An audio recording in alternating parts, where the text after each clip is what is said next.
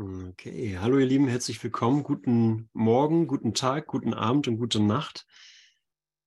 Wo auch immer, wann auch immer du gerade in Raum und Zeit zu sein scheinst. Und ähm, wir sagen immer, das hier ist eine Aufzeichnung, weil wir Raum und Zeit aus einem Punkt aus anschauen, an dem Raum und Zeit vorbei ist. Und wir sehen können, dass es gar nicht wirklich passiert ist. So wollte ich eigentlich gar nicht anfangen, aber so ist das äh, in dem Moment, in dem du dich entscheidest, wirklich hierher zu kommen, läuft alles anders, als du dachtest. und äh, du machst eine ganz neue Erfahrung. Und wir schauen uns heute wirklich ein paar knackige Reflexionen an, die Jesus uns hier reinspielt. Und das sind so eine, ähm, Ideen, wo man nicht genau weiß, ob ähm, ob man der Psychologie des Kurses sozusagen folgen kann.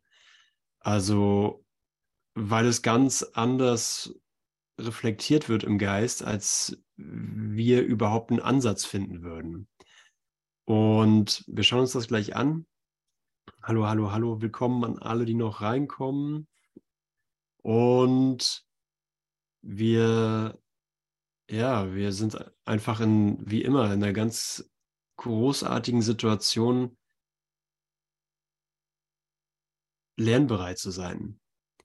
Und ja, mit einem mit einem Geschenk hierher zu kommen. Und das Geschenk ist, ich möchte, ich, ich sehe, dass ich nichts behalten brauche von dem, was ich schon kenne. Ich sehe, dass ich nichts in meiner eigenen Idee halten muss, wie ich mich selbst erfahren habe. Und das ist schon das ganze Geschenk, das, das der Heilige Geist braucht, um deine Wahrnehmung, deine Erfahrung von dir selbst zu erneuern und was wir wirklich auch Vergebung nennen können. Also es ist wirklich ein Entdecken der eigenen Revolution, dass, dein, dass, dass, dass die Keimzelle der Revolution sozusagen in dir schon liegt und dass es nur dein Antippen braucht und dein Sagen, okay, und das will ich. Ja, das, was in mir schon liegt, das will ich. Diese, diese Keimzelle des Erwachens, das, die Keimzelle des, hm, der Auferstehung, die erschließe ich mich, die erschließe ich hier für mich. Und das bedeutet immer, Veränderung ist erlaubt. Veränderung in diesem Moment ist erlaubt. Und allein das ist schon die Veränderung schlechthin, dass du die, dass du nicht auf Veränderung im Außen hoffst oder darum bittest, sondern dass du siehst, das größte Geschenk, das ich mir selber machen kann, ist, dass in mir jetzt die Veränderung geschehen kann. Wir sagen immer, das Licht macht die Arbeit, fass es nicht an. Versuch nichts daraus zu machen, versuch es nicht in die Zeitlinie zu legen. Und ja, komm mit einem Pioniergeist hierher. Komm mit einem Geist hierher. Pion ich finde Pionier irgendwie eine super tolle Idee. Ich weiß nicht, ob das ähm, nur meine Geschichte ist. Aber für mich hat, äh, ne, total Pionier ist super. Ich, äh, rein geschichtlich gesehen, ich war Jungpionier und Ernst Thälmann Pionier und ich glaube Andrea auch, oder? Was so ja, FDJler, was FDJler auch? Ja, alles klar. Fahnenappell? Ja, alles klar. ja, wir teilen, wir teilen eine kollektive Geschichte, die der DDR und ähm, ich fand's toll. Also ich fand's klasse, in der DDR in der Schule zu sein. Und ähm, das war genau mein Geist. Äh, alles ordentlich, alle für das, für das eine Ding irgendwie unterwegs, für Fortschritt und so weiter. Dann kamen dann andere Ideen dazu, aber da wollen wir gar nicht rein. Äh, worauf, worauf ich fokussieren möchte, ist die Idee des Pioniers. Und das ist, dass ein Pionier zwar entdeckt, du entdeckst irgendetwas, was noch nicht entdeckt wurde, aber gleichzeitig steckt in der Pionieridee auch ein Eingeständnis, dass da etwas Übergeordnetes ist dass entweder eine übergeordnete Führung da ist oder ein übergeordneter Mentor oder eine übergeordnete Idee. Ein Pionier ist in dem Sinne assoziiert mit einer gewissen Selbstlosigkeit und assoziiert mit einer gewissen Idee für was Größeres zu gehen. Und äh, ja, wir sind alle Pionier, genau. Und das ist, was wir hier, was wir hier entdecken, wenn du mit der Idee gehen möchtest, dass du was entdeckst, aber dein Entdecken so zufällig oder so mh, hm, sprunghaft oder chaotisch das auch aussehen mag, und er liegt trotzdem einer, einer übergeordneten Idee deines eigenen Erwachens und damit das Erwachen eines jeden. Des Wunderwirkens für dich und damit für einen jeden. Das Erinnern daran, wer du in Wahrheit bist, das Heilen deines Geistes für dich und damit für jeden. Und die Spur, auf der wir da sind, ähm, ist, egal wie irritierend das hier für uns zwischendurch aussehen mag, ist, du bist dennoch auf die Spur gesetzt. Und so ist Pioniersein oder die Pionieridee nicht dem Zu weder dem Zufall überlassen,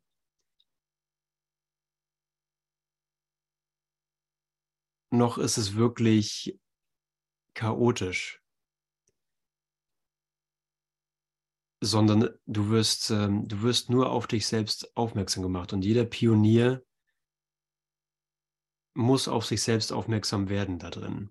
Und das ist schon die ganze Idee, wieso wir überhaupt Pionier sind, weil es nicht um das Entdecken von was Äußerem geht oder was in dem Sinne Neuen, sondern dass wir auf, dass ein Pionier immer auf sich selbst zurückgeworfen wird und die eigene Wahrnehmung, das eigene Denken neu erfahren muss, neu reflektieren muss.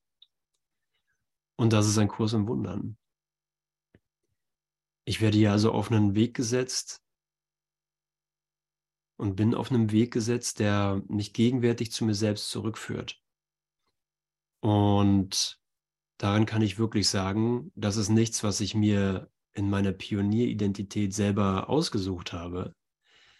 Denn auch wenn es so aussah, als hättest du oder hätte ich ähm, eine Idee davon, was wir hier finden wollen, also was wir entdecken wollen, was wir erschließen wollen, wird uns klar, dass wir selber gar nicht wirklich vorgeben können, was wir entdecken, sondern es ist für uns schon gegeben. Das, was es zu entdecken gibt, ist schon gegeben. Und es gibt eine schöne Geschichte von ähm, einer Frau, die sich in den Kopf gesetzt hat, sie will einmal über den Atlantik mit dem Kanu. hat es auch gemacht. Und äh, mit all den Herausforderungen des Abenteuerlebens auf, auf See in so einem ja, Streichholz quasi, kann man ja sagen. Äh, und all den Gefahren und Un, äh, Unvorhersehbarkeiten, die dort eintreten, wurde ihr eines Tages mitten auf dem Atlantik bewusst, dass sie träumt.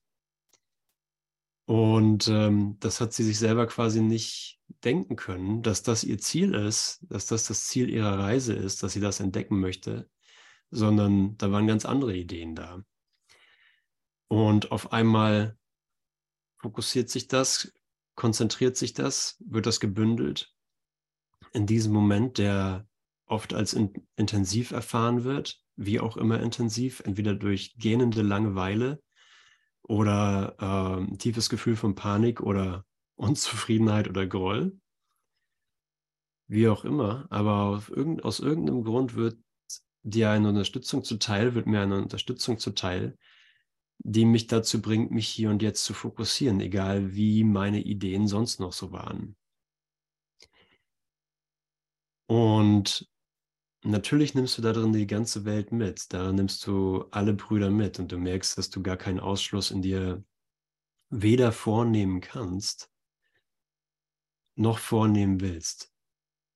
Selbst selbst der, den du überhaupt nicht mochtest, willst du eigentlich überhaupt nicht ausschließen. Und das wird durch irgendeine, irgendeine Form von Intensität oder irgendeine Form von Fokussiertheit in deinem eigenen Geist hervorgebracht. Und darin bist du ganz, ist dein Lernen ganz, ganz individuell, wie du quasi das hier erfährst oder wie du dich hierher bringst. Vielleicht ist es einfach nur ein Erhaschen einer Idee. Ah, ja, stimmt, das hier ist ja gar nicht so. Das kann ja gar nicht sein. Aber ich muss träumen. Ich meine, guck dir das mal an, ne? So. Schau dich doch mal um. So, das kann das sein? kann das Wirklichkeit sein? Einfach nur mit ein klein bisschen Vernunft drauf geschaut. So, was wäre wohl die Ursache? Wer hätte das hier wohl verursacht? Aber da, da will ich gar nicht so sehr rein. Ich wollte mit euch ja was anderes angucken. Ähm, und zwar hat der Andreas gestern gelesen,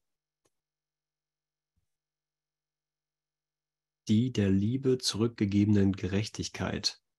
Und ich möchte noch einen Absatz, den er gestern schon behandelt hat, nochmal hervorheben, einfach damit wir den Anschluss gut finden.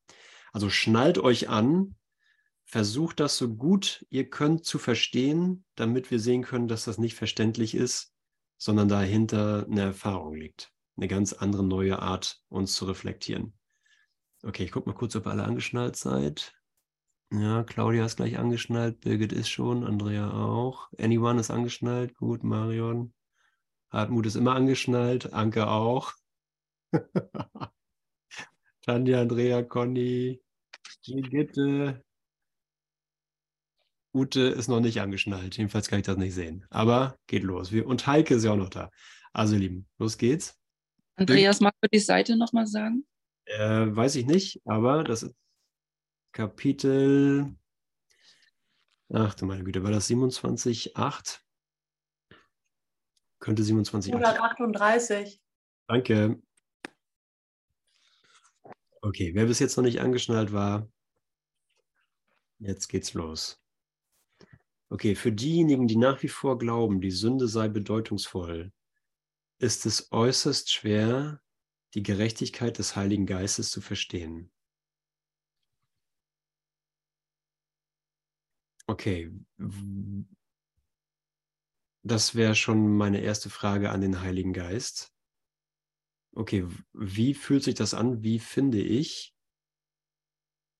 in mir meine Wertzuschreibung der Sünde? Also wo mache ich die Sünde bedeutungsvoll? Und das muss eine sehr bekannte Erfahrung sein, denn offensichtlich sehe ich hier eine Welt, die nicht da ist. Okay, also wo, wo ist die Ursache für Freude, für Lust, für Groll, Ärger, Angst? Wo ist Ursache davon im Außen?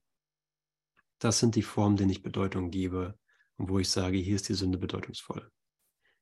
Und da wir Freud und Leid verwechseln, äh, sieht es so aus wie, hey, das ist doch keine Sünde, das ist einfach, ich habe ja einfach Spaß dran, ich lebe mein Leben und haha, so, das muss doch wohl gehen noch, auch mit dem Kurs. Oder soll ich das auch noch opfern? Die Opferidee ist also zentral für den Glauben an Sünde. Das sind alles Hinweise darauf, dass da eine Abwehr äh, in uns hochgehalten wird und wir ähm, sagen, diese Illusion ist keine Illusion, sondern ich bestehe darauf, dass es Wirklichkeit ist und dass es mir zusteht, es so zu sehen und mich so zu erfahren. Und es steht dir auch zu, aber die Abwehr, das für dich zu rechtfertigen, ist ein Hinweis darauf, dass hier der Glaube an Sünde investiert ist. Und das sind natürlich nur Ausprägungen, denn Sünde an sich mh, mm, ist eine Grundidee, die ich aber immer an irgendwas koppeln muss, an irgendein Bild koppeln muss, an irgendeine Idee koppeln muss, damit ich sie für mich glaubhaft machen kann. Okay, wir können sagen, wir bringen das hier ganz in diesen Moment und sagen, das ist das Gefühl, das ich jetzt habe.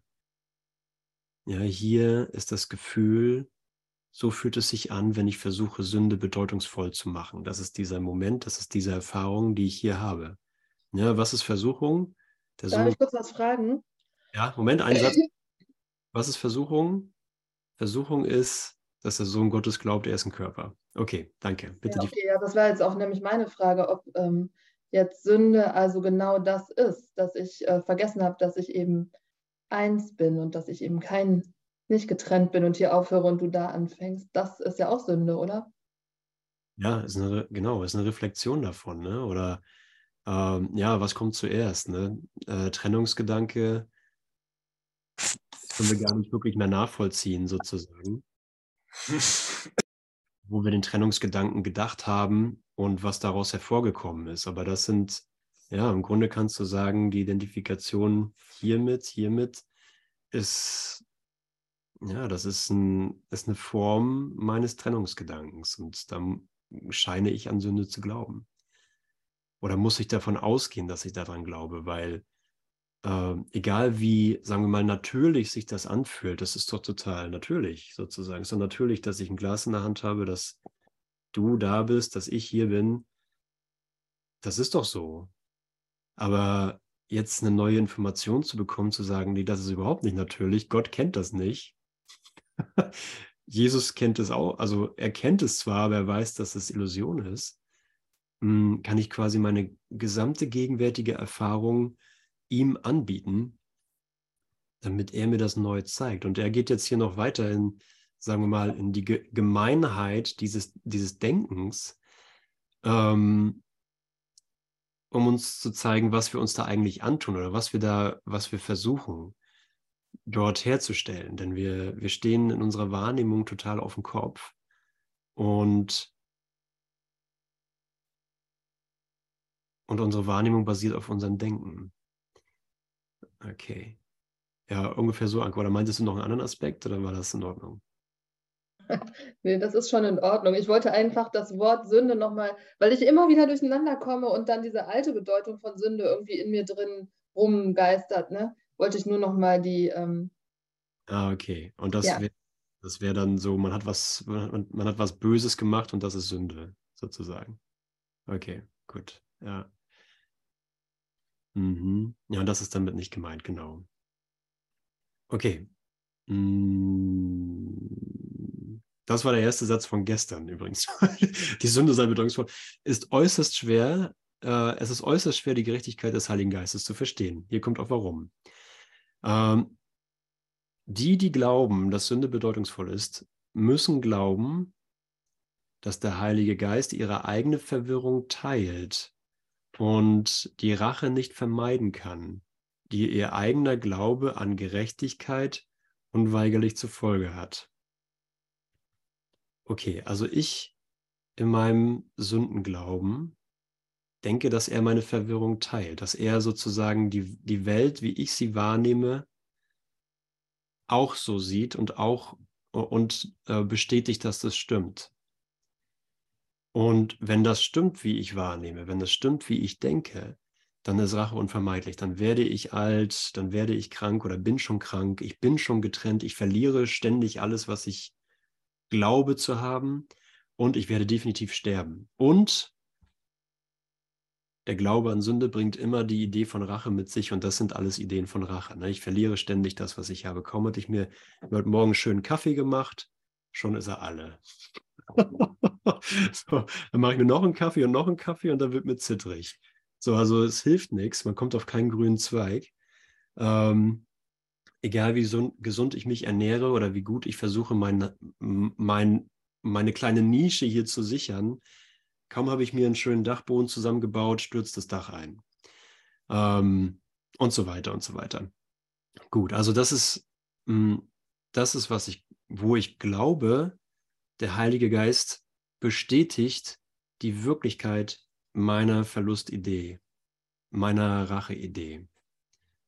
So fürchten Sie den Heiligen Geist, ja, weil der würde ja bestätigen, dass ich recht habe, und nehmen den Zorn Gottes in ihm wahr.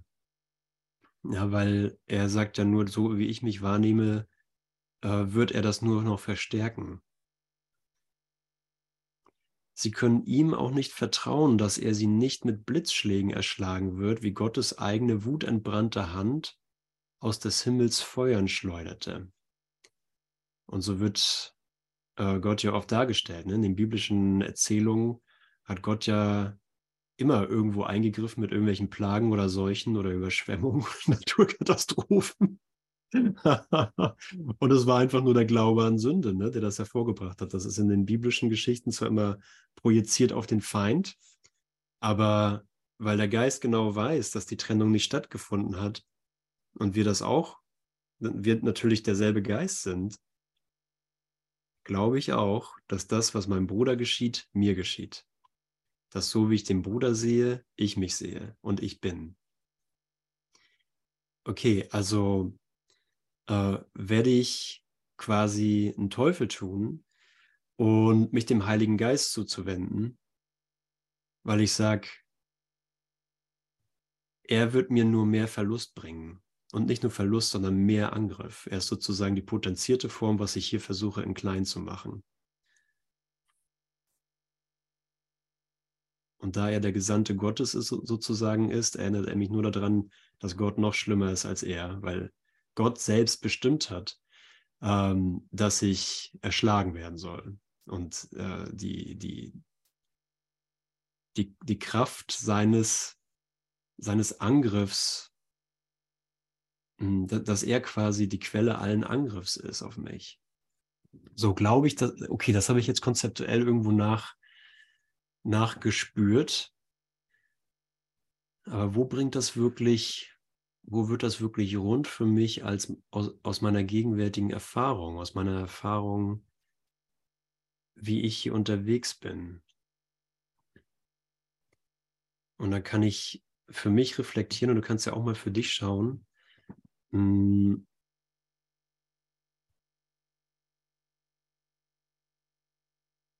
ich denke, wenn ich mein Denksystem öffne, und das ist ja die Idee vom Heiligen Geist, ihn zuzulassen, ihn einzulassen, ähm, dass da eigentlich die ka totale Katastrophe passiert. So das wenige, was ich mir aufgebaut habe, ist dann weg. Und es ist davon nichts mehr da, inklusive meiner Idee von mir selbst. Sie glauben, dass der Himmel die Hölle ist und haben Angst vor der Liebe und tiefes Misstrauen und Schreckenschauder überkommen sie, wenn ihnen gesagt wird, sie hätten nie gesündigt. Ihr Wel ihr Wel ihre Welt hängt von der Stabilität der Sünde ab und sie nehmen die, Bedro die Bedrohung dessen, was Gott als Gerechtigkeit kennt, als zerstörerischer in sich und ihre Welt war als die Rache, die sie verstehen und lieben. Okay.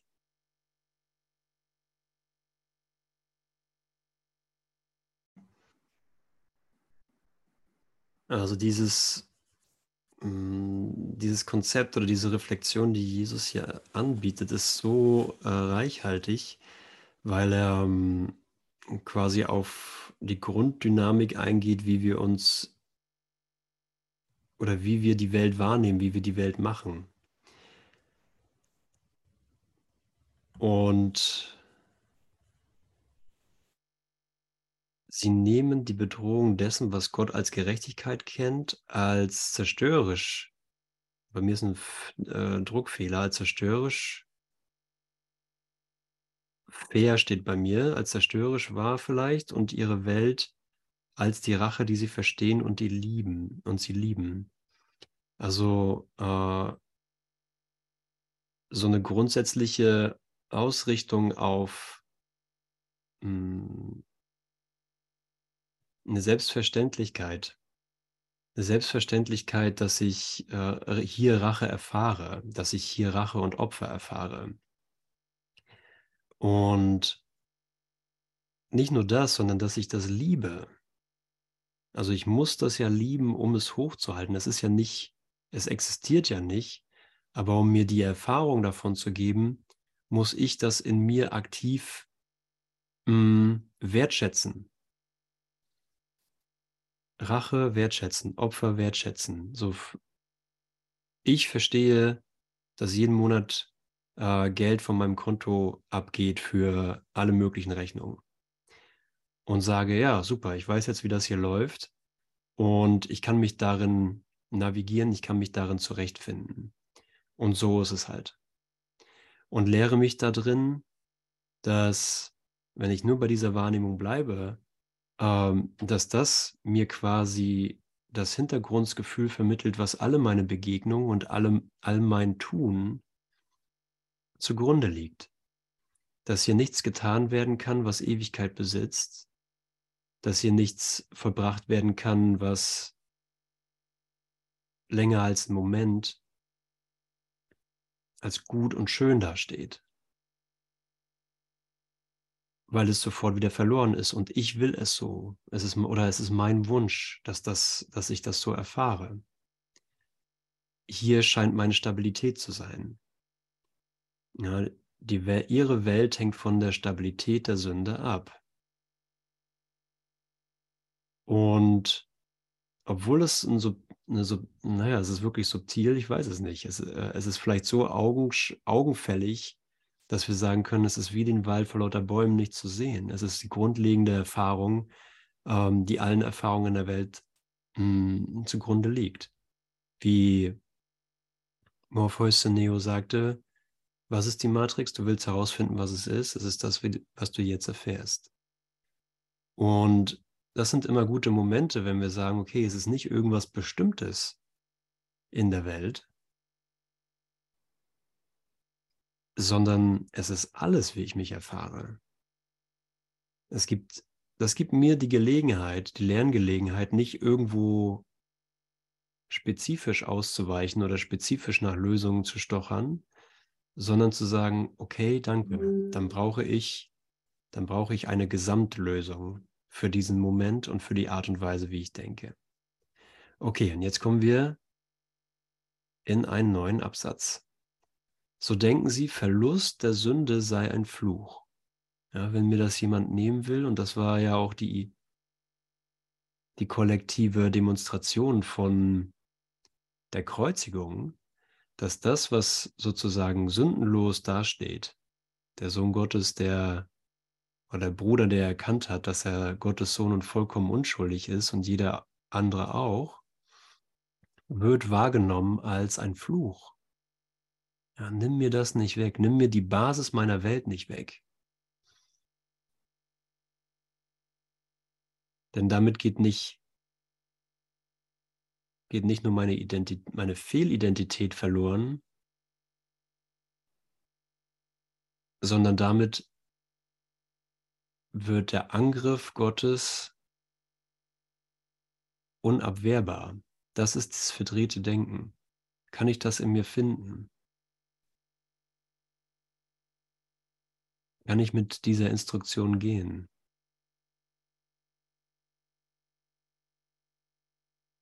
Mhm. Sie fliehen den Heiligen Geist, als wäre er ein Bote aus der Hölle, gesandt von oben mit Verrat und Arglist, um Gottes Rache in Gestalt eines Befreiers und Freundes an ihnen zu vollstrecken. Ja, und das ist ja auch so eine Idee, entweder, hm, entweder bist du sehr in Transformation, sagen wir mal, und fühlst die Intensität davon. Und die Intensität kommt immer daher, dass wir die Idee von Sünde nicht wirklich loslassen wollen, aber merken, ich werde dazu aufgefordert, lass es sein, lass das Kinderspielzeug sein. Oder es geht in Bereiche, wo du sagst, ich bin eigentlich ganz, ich bin eigentlich ganz gut mit allem. So, mein Leben ist in Ordnung. Ich fühle mich gut. Und fasst das ja nicht an. Da soll bitte keiner auf die Idee kommen, die Basis dieses äh, gut zurechtkommens zu hinterfragen. Soll bitte keiner kommen und sagen, das ist aber noch nicht fertig. du bist aber noch nicht, hast noch nicht fertig gelernt. Es geht weiter. Ne? Gut für jeden, der, dem, dem es gut geht und gut für jeden, der in einer intensiven Transformation steckt. Aber das ist nicht fertig. ja, wir gucken uns hier einfach nur an, dass wir nicht weitergehen, weil wir glauben, dass hier das Gute in Form oder das Böse in Form des Guten auftritt, dass die Rache in Form eines nett angezogenen Helfers daherkommt. Und jemand, der vorgibt, ein Freund für mich zu sein. Und wo sehen wir das reflektiert im Bruder? Ja, wir glauben, im, Bru im Bruder sehen wir, dass jemand uns was wegnehmen will. Was könnte er, also der Heilige Geist, anderes als ein Teufel für sie sein, in ein Engelsgewand gekleidet, um zu täuschen? Und welch Entrinnen hat er für sie außer einer Tür zur Hölle, die aussieht wie die Pforte zum Himmel? Na, das ist ein tiefes Misstrauen, dass das, was uns durch den Heiligen Geist angeboten wird, wirklich eine Verarsche ist, höchsten Grades, also quasi aus, aus höchster Instanz geplant und nur warten, dass es sich erstrecken kann, dass das Urteil sich erstrecken kann über mich. Ja, wenn wir sagen, okay, wir reflektieren das hier, wir können das reflektieren, weil wir es im Licht anschauen und wirklich präsent werden mit den Ideen. Und mich hat das immer interessiert oder mich, ich finde das erstaunlich, dass dass ein, ein Gedanke der Nichtfreude, ein Gedanke der,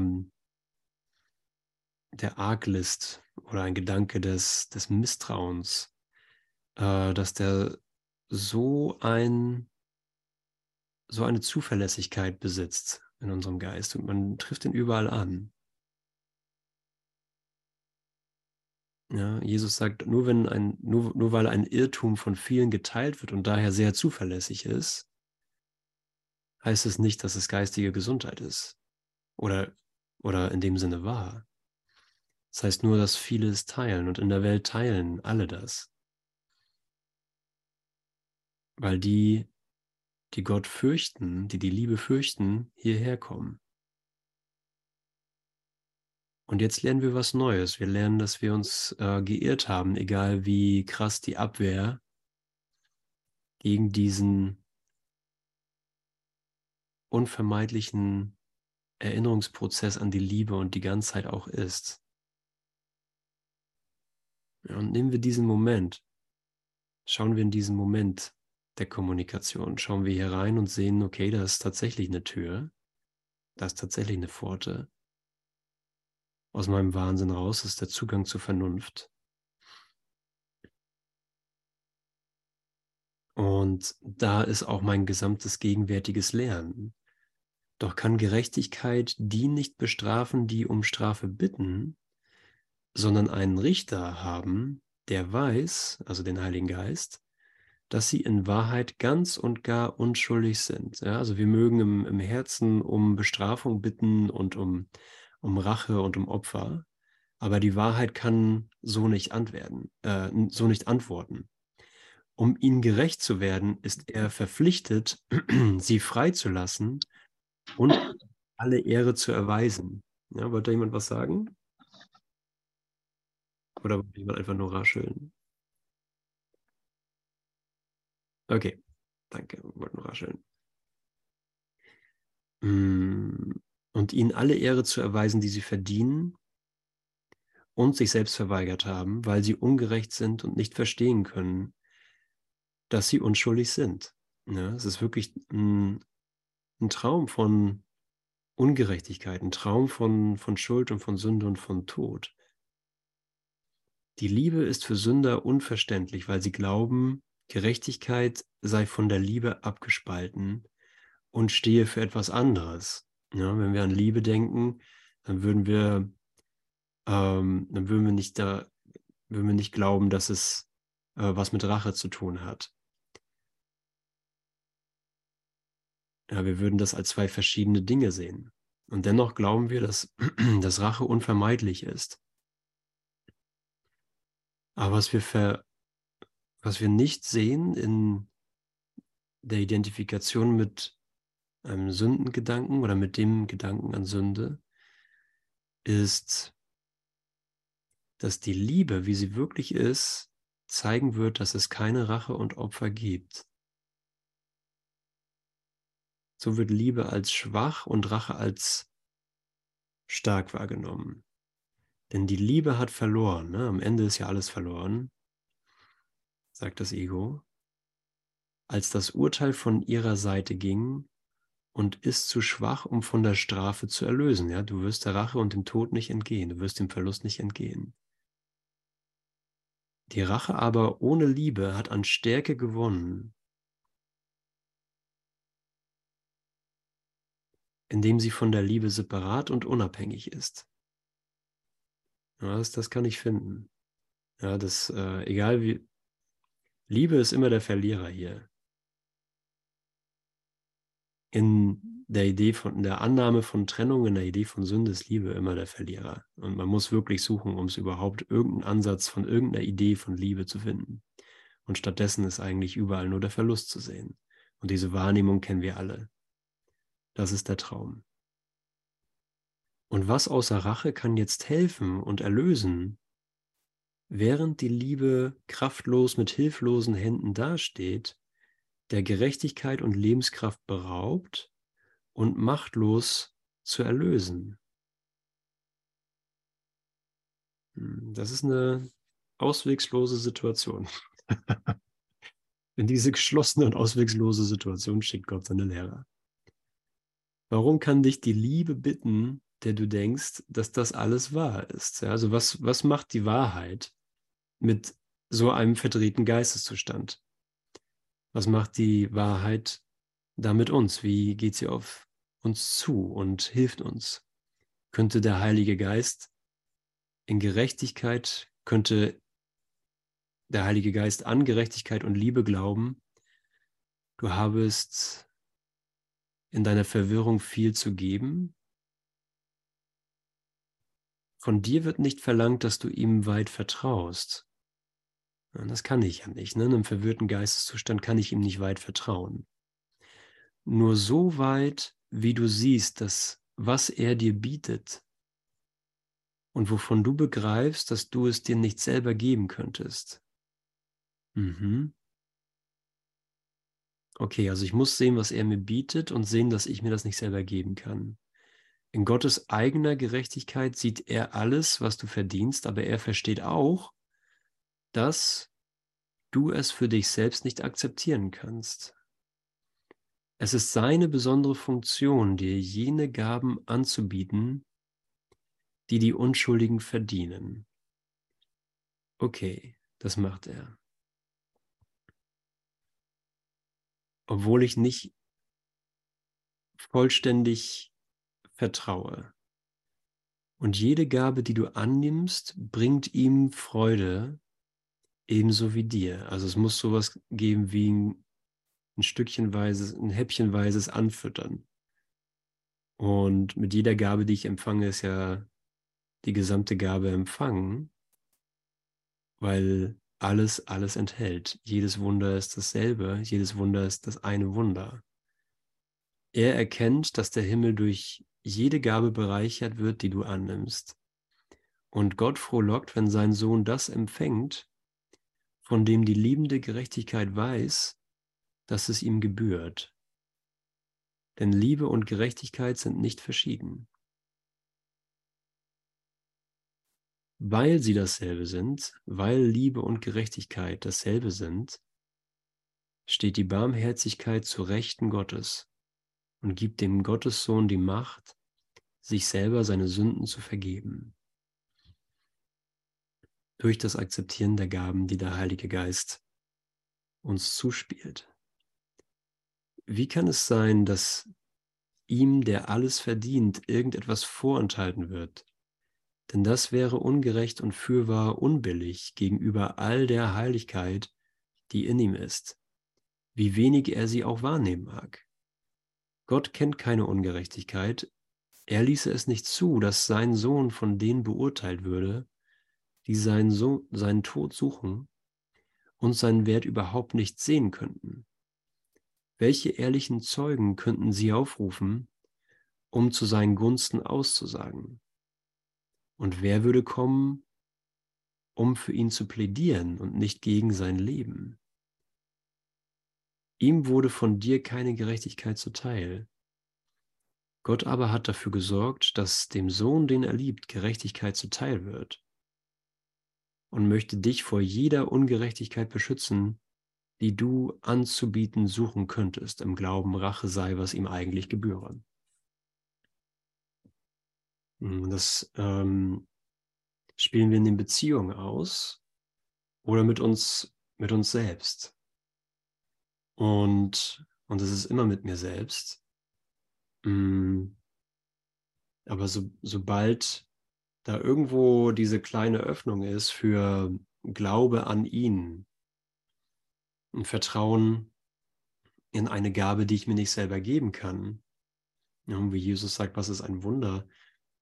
Ein Wunder sagt oder ein Wunder zu wählen sagt, dass der Geist glaubt oder sich vorstellen kann, dass da etwas ist, was er nicht sieht, aber dass er sich darauf verlassen kann. Und wenn wir es mit, vollständig, mit vollständigem Glauben oder mit vollständigem Vertrauen annehmen könnten, wäre hier keine Welt mehr zu sehen. Oder vielleicht doch. Jesus sagt, die Welt wird noch eine kleine Weile weiter bestehen für die, die kommen wollen. Aber es wäre sofort erinnert, wer ich bin, in vollkommener Klarheit, ohne Zweifel. Und damit quasi alles genutzt wird, was an Hinwendungen in meinem Geist möglich ist oder zu, zu dem ich im gegenwärtigen Moment bereit bin, muss er jede kleine Hinwendung, Bereitwilligkeit, Öffnung, jedes kleine in Betracht ziehen einer anderen Antwort sofort nutzen und macht es mit Dankbarkeit. Also, wenn ich merke, ich irre mich und ich erkenne das an der Art und Weise, wie ich mich fühle, entweder weil ich äh, sehr irgendwo auf der Bandbreite des Unglücklichseins mich finde, also nicht vollkommen glücklich bin, nicht voller Hoffnung, dann kann ich sagen, ach so, und jetzt entscheide ich mich neu.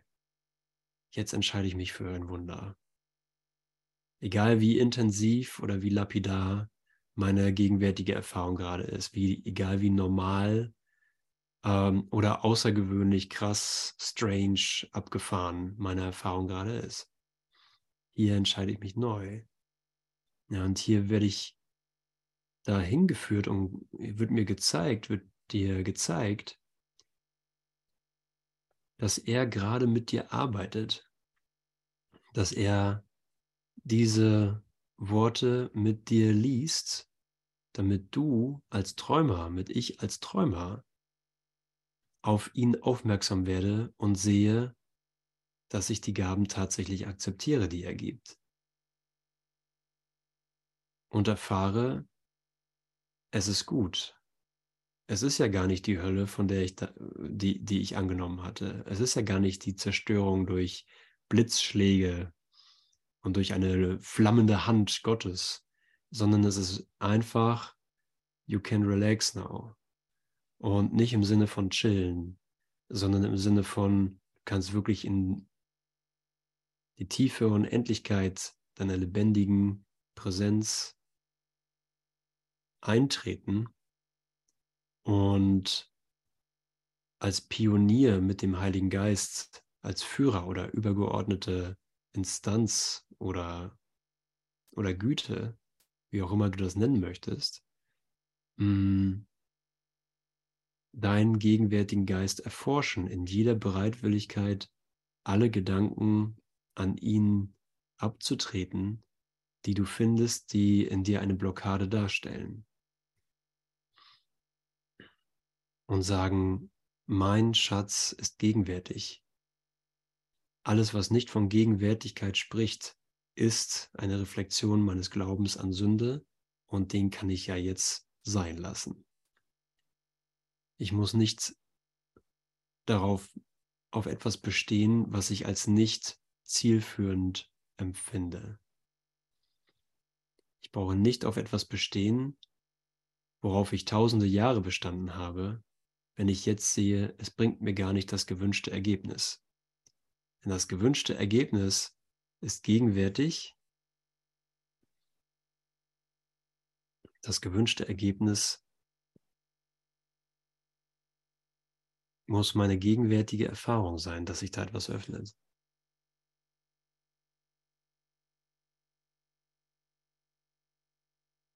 Das gewünschte Ergebnis muss etwas damit zu tun haben, dass ich auf mich selber stoße und damit auf, auf jeden, auf dich. Und sehe, hey, ich wollte nie, in Wahrheit wollte ich nie irgendwas anders, als äh, mit dir jetzt zu Hause zu sein. Denn hier stellen sich die neuen Reflexionen ein, von außerhalb von Raum und Zeit, die Reflexionen des Himmels, in der wir die Hingabe und die Loyalität an dieses eine Ziel immer geteilt haben und immer geteilt haben und immer teilen werden.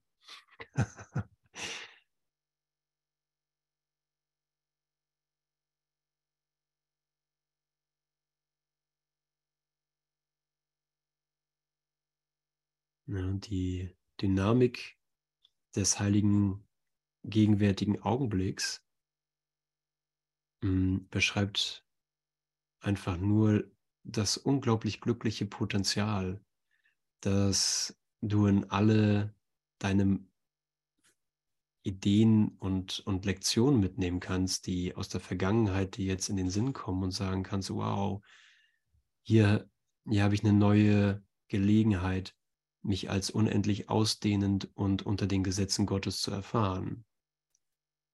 Und hier erfahre ich eine neue Gelegenheit, den Ruf meines Bruders als Hilferuf zu erfahren und mit Liebe zu antworten.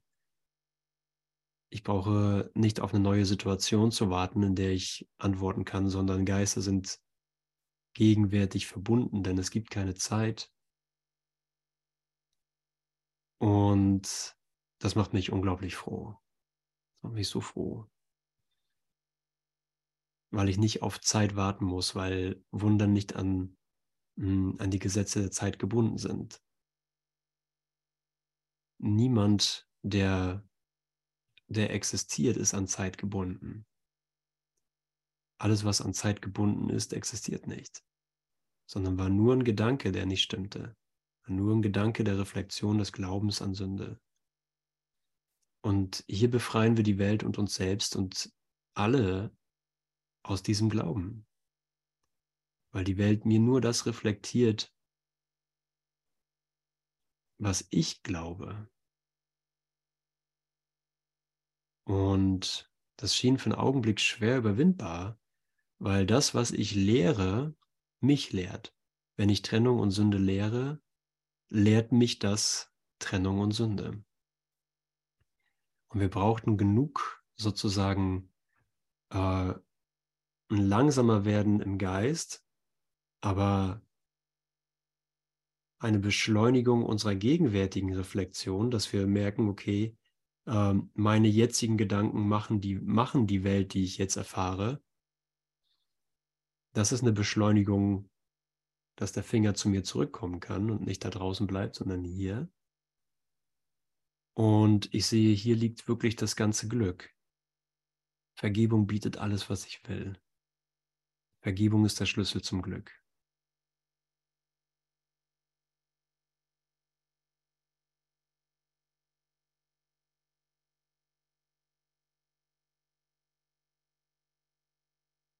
Und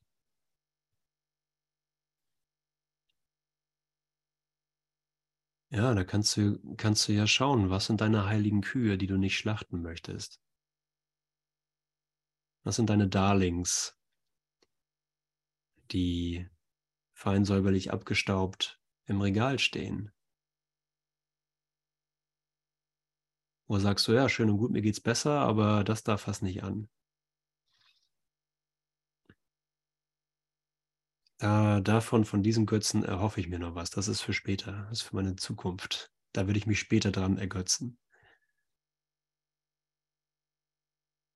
Und dann zu sehen, hey, Schluss mit dieser Selbstverarsche. Erwachen und erwachsen werden bedeutet konsequenter hinzuschauen und zu sehen, das hier hat mich schon immer verletzt. Das, was ich da abgestaubt, glänzend im Regal stehen habe, hat mich schon immer verletzt. Es ist Zeit, eine neue Entscheidung zu treffen. Und zu sagen, hier, Heiliger Geist, das sind, hier, hier sind meine Folterinstrumente, die stehen da abgestaubt im Regal. Kannst du mir das neu zeigen als Gedanken, dass ich meine Gedanken da draußen hingestellt habe, Gedanken, die nicht stimmen, angebetet habe und mich damit verletzt habe? Formideen, Körperideen. Hier bin ich, Vater. Hilf mir, dass ich den Gedanken von Sünde verlerne, den ich da rausgestellt habe. Es geht nicht darum, dass Götzen fallen müssen. Wenn Götzen fallen, mache ich mir neue. Sondern ich will wirklich sehen, dass äh, kein, kein Götze mein Gott sein kann.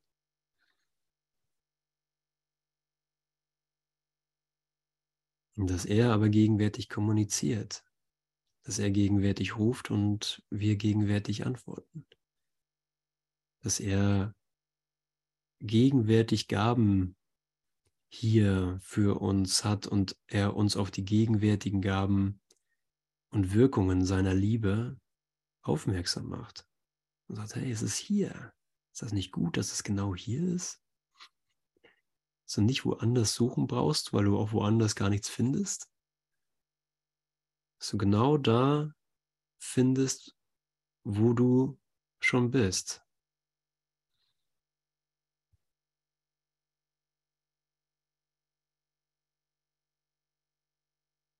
Ja, lass das für dich aussehen, wie auch immer das gerade aussieht. Wir haben hier keinen Standard. Der Standard ist, du bist unschuldig. Und jeder mit dir. Der Standard ist, du bist heilig. Und dein Bruder mit dir. Der Standard ist, du kannst nicht scheitern. Und dies ist der heilige Augenblick deiner Erlösung.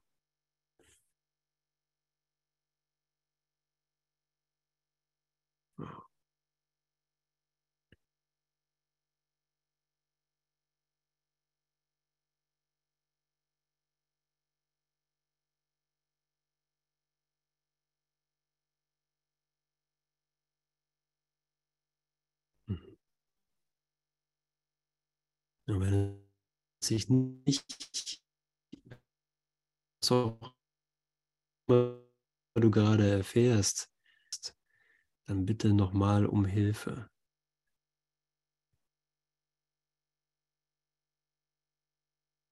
Zeig mir das nochmal neu. Ich möchte jetzt mit meinem Bruder nach Hause gehen und an allen komischen Ideen, die mich in Zeit und in Form vormals zogen, leichtfüßig vorbeigehen. Ich bin kein Körper, ich bin frei. Ich bin aus der Knechtschaft meiner eigenen Gedanken befreit.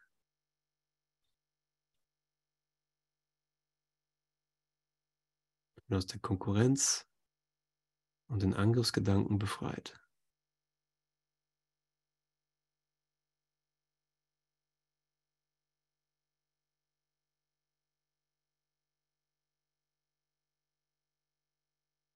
Das ist meine Entscheidung, absolut.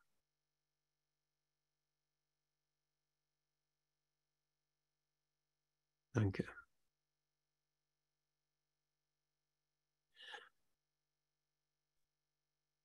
Halleluja. Halleluja. Luja hast gesagt, hast gesagt. so, so ist es dann auch.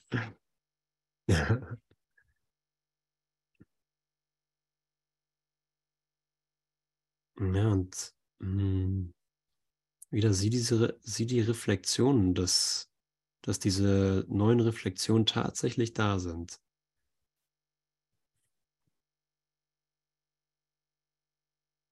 Diese neuen Erfahrungen, die Geschenke, die Gaben tatsächlich gegenwärtig da sind. Ja, wir, wir erfahren das in uns. Und ihr seid wundervoll. Absolut wundervoll. Ja, natürlich, na klar.